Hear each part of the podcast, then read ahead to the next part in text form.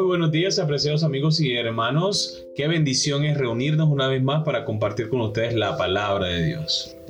Así es, amor, qué bendición la que nos da el Señor todos los días al poder acercarnos a su palabra, escuchar su voz y saber que tienes grandes lecciones, grandes palabras de sabiduría para nosotros, para cada día, para tomar las mejores decisiones. Así que vamos a estudiar con ustedes, Stephanie Franco y Eric Colón. Bienvenidos.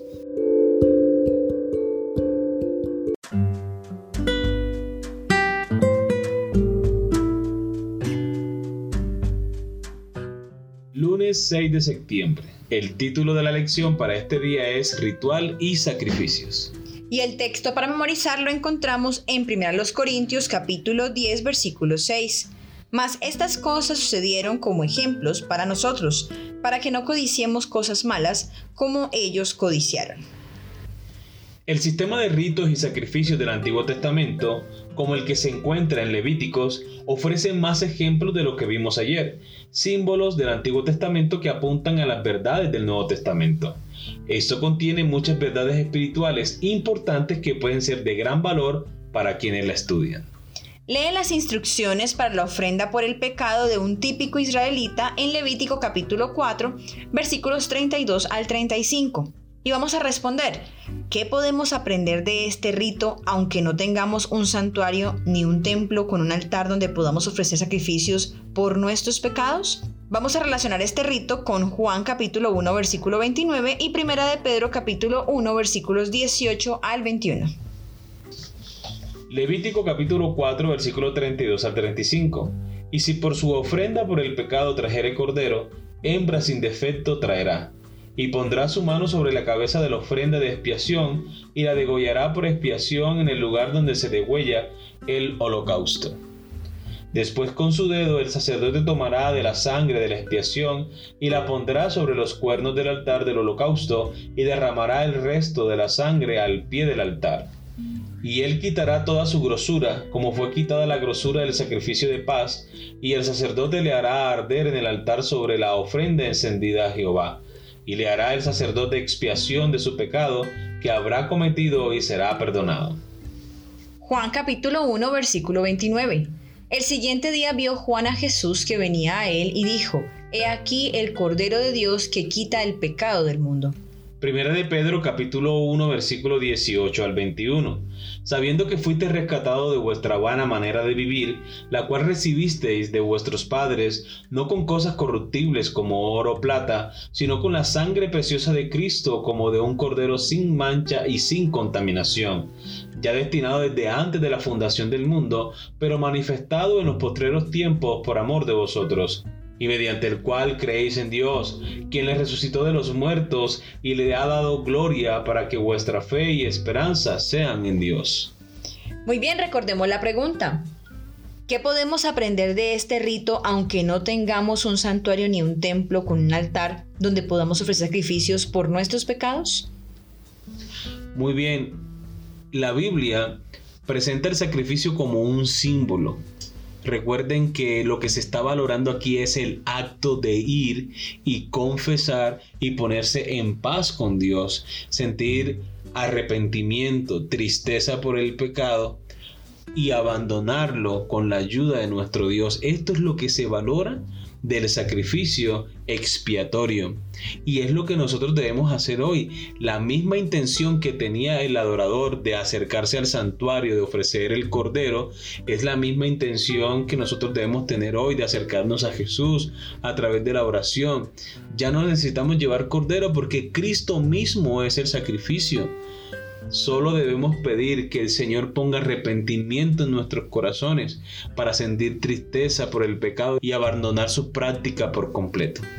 Así es, amor, también vemos algo importante en estos textos, y es que, por ejemplo, en Levítico, el Señor es bastante específico sobre lo que desea que hagan las personas para ese rito. No lo deja para que la persona lo haga como cree, como piensa o como le parece que sería mejor, más agradable, más bonito. No, porque el Señor quiere que haya una lección para las personas de lo horroroso, de lo feo del pecado y sus consecuencias.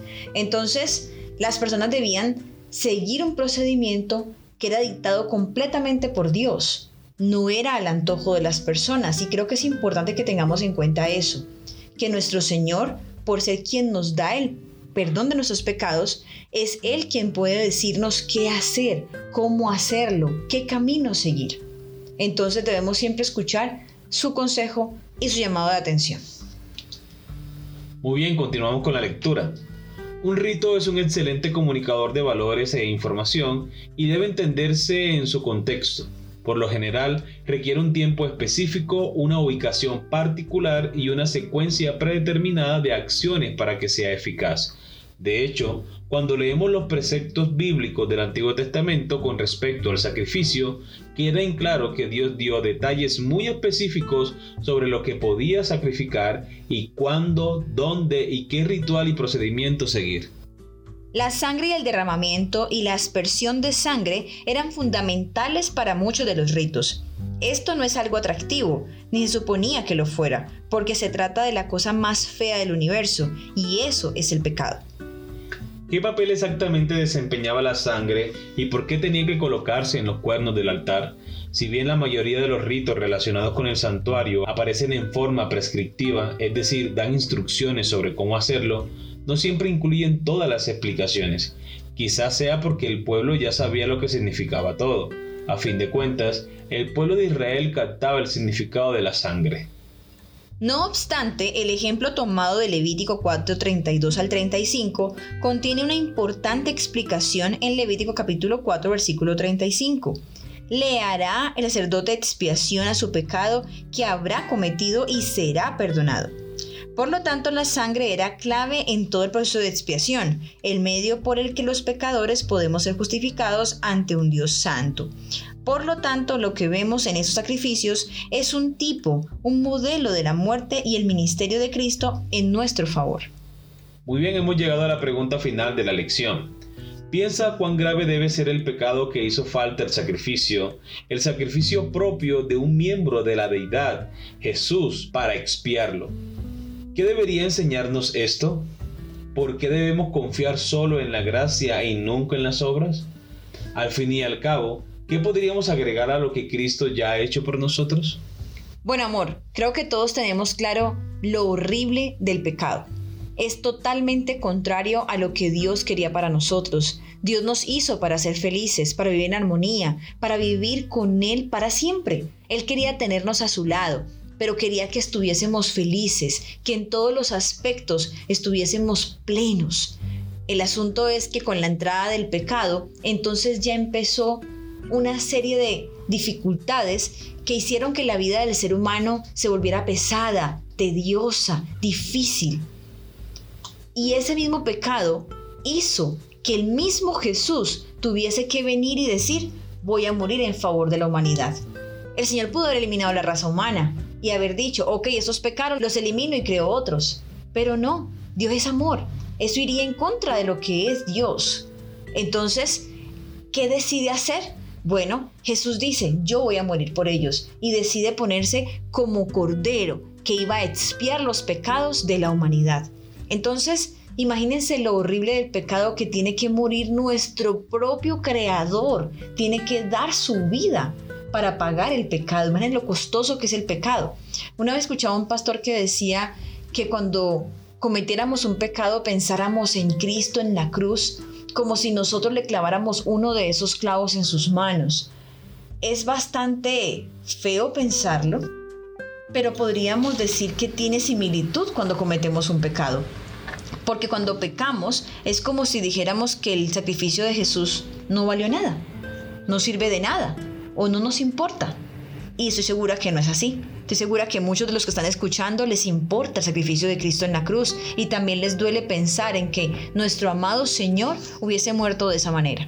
Entonces, definitivamente el pecado es costoso, es feo, es terrible. Y eso nos debería ayudar a nosotros a pensarla dos, tres y hasta diez veces antes de caer en pecado. Muy bien, queridos amigos y hermanos, hemos llegado al final de la lección por el día de hoy. Esperamos que haya sido de gran bendición para ustedes como lo ha sido para nosotros. Y esperamos mañana para una nueva lección. Que Dios les bendiga.